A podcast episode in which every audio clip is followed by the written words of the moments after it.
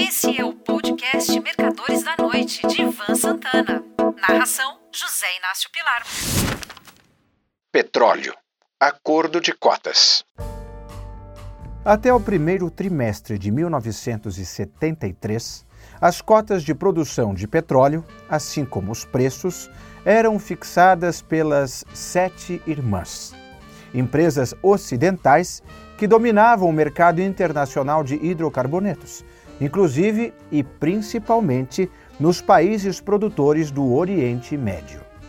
Eram elas a Anglo-Iranian Oil Company, Royal Dutch Shell, Standard Oil of California, Gulf Oil, Texaco, Standard Oil of New Jersey, ESSO, e Standard Oil of New York. Já existia a OPEP, ou OPEC, nas iniciais em inglês, Organização dos Países Exportadores de Petróleo com sede em Viena, mas tinha pouco poder decisório. As sete irmãs rachavam o lucro com os países produtores, só que trapaceavam nas contas. Eis como descrevo o sistema na página 163 do meu livro Mercadores da Noite, edição aqui da Envy. Abre aspas. Desde 1950, os lucros líquidos vinham sendo divididos, meio a meio, entre o reino e as concessionárias. Poderia ser um bom negócio para os árabes, mas não era. Na apuração das despesas de exploração, as empresas prejudicavam os sauditas. Fecha aspas. Pois bem, na manhã de sábado, 6 de outubro de 1973, tropas de aviões egípcios e sírios atacaram o território de Israel. Era dia do Yom Kippur, o mais sagrado dos feriados religiosos judeus. A maioria dos soldados e aviadores se encontrava desmobilizada em reuniões de família e visitas às sinagogas. Israel quase perdeu essa guerra, o que significaria o fim do Estado judaico. Isso só não aconteceu por causa do auxílio americano, fornecendo armas e munições através de voos que deveriam ter sido feitos na clandestinidade, mas que acabaram sendo descobertos pelos árabes. Mas os israelenses também não venceram o conflito, devido a uma ameaça de intervenção soviética. Após 19 dias de combate, foi assinado um cessar-fogo entre as partes. Em represália à intervenção americana, o rei Faisal, da Arábia Saudita, com apoio da OPEP, decretou um embargo contra os Estados Unidos e outros países do Ocidente. Criou-se também o primeiro acordo de cotas da OPEP, através do qual o fornecimento de óleo cru era reduzido em 10% a cada mês. A medida resultou no primeiro choque do petróleo que provocou inflação e recessão mundial. Diversos países tomaram providências para diminuir o consumo de combustíveis fósseis. Os Estados Unidos, por exemplo, passaram a fabricar carros menos bebedores.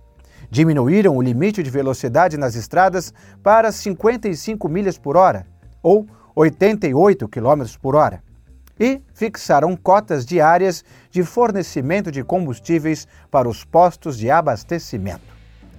No Brasil, houve racionamento. Os postos não abriram à noite e nem nos fins de semana.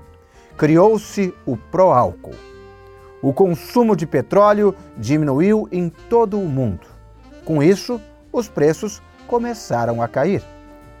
Como acordos de cota são feitos para serem desrespeitados, em 1990, os Emirados Árabes Unidos e o Kuwait vendiam petróleo por baixo do pano no mercado spot de Amsterdã. Nesta ocasião, o governo americano estava preocupado com o crescente poderio militar iraquiano.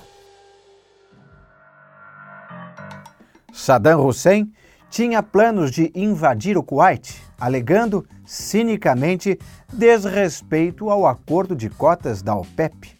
E essa invasão era de interesse dos Estados Unidos, porque lhe serviria de pretexto para enfraquecer o Iraque. Mas deixe-me narrar tal como faço na página 184 de meu livro O Terceiro Tempo, da editora Objetiva, de 2015.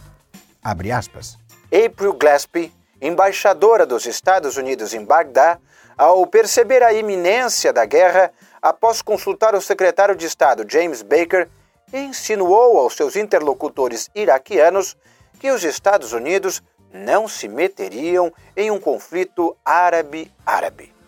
Fecha aspas. Claro que era blefe. Tão logo houve a invasão, Washington formou uma coalizão de dezenas de países, inclusive alguns árabes, para desalojar as tropas de Saddam da cidade-estado do Kuwait. Durante a Guerra do Golfo, como ficou sendo conhecida, o preço do petróleo subiu de 18 para 40 dólares. Para desabar, logo em seguida, a vitória esmagadora dos americanos e seus aliados, na operação batizada de Tempestade do Deserto, ou Desert Storm. E o tempo passou. Anos mais tarde, durante o bull market do petróleo, causado pelo forte crescimento da China, segundo maior consumidor mundial, a OPEP se renovou, inclusive incluindo um mais após a sigla OPEP mais. Esse mais que representa a Rússia, terceiro maior produtor mundial. Surgiu então um novo acordo de cotas que está funcionando como um relógio. Daí concluir que não haverá trapaças dessa vez, já que elas prejudicam todos os integrantes do cartel, inclusive os trapaceiros. É de grande valia a amizade pessoal entre Vladimir Putin e o príncipe herdeiro da Arábia Saudita, Mohammed bin Salman, que é quem manda no reino da península.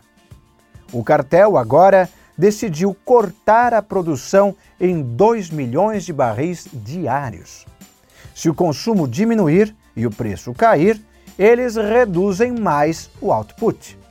Farão o contrário se o consumo aumentar. É essa a situação atual do mercado. Ao contrário do que aconteceu nos anos 70, durante o primeiro choque, o Brasil não será prejudicado, muito menos a Petrobras a não ser que Brasília adote medidas demagógicas forçando para baixo os preços dos derivados para agradar o populacho. Só que daqui a 22 dias, em 30 de outubro, haverá o segundo turno das eleições presidenciais. Após o pleito, o governo eleito ou reeleito ficará muito satisfeito com os dividendos que a Petrobras poderá lhe proporcionar. Um abraço. Você ouviu Mercadores da Noite de Ivan Santana. Narração: José Inácio Pilar.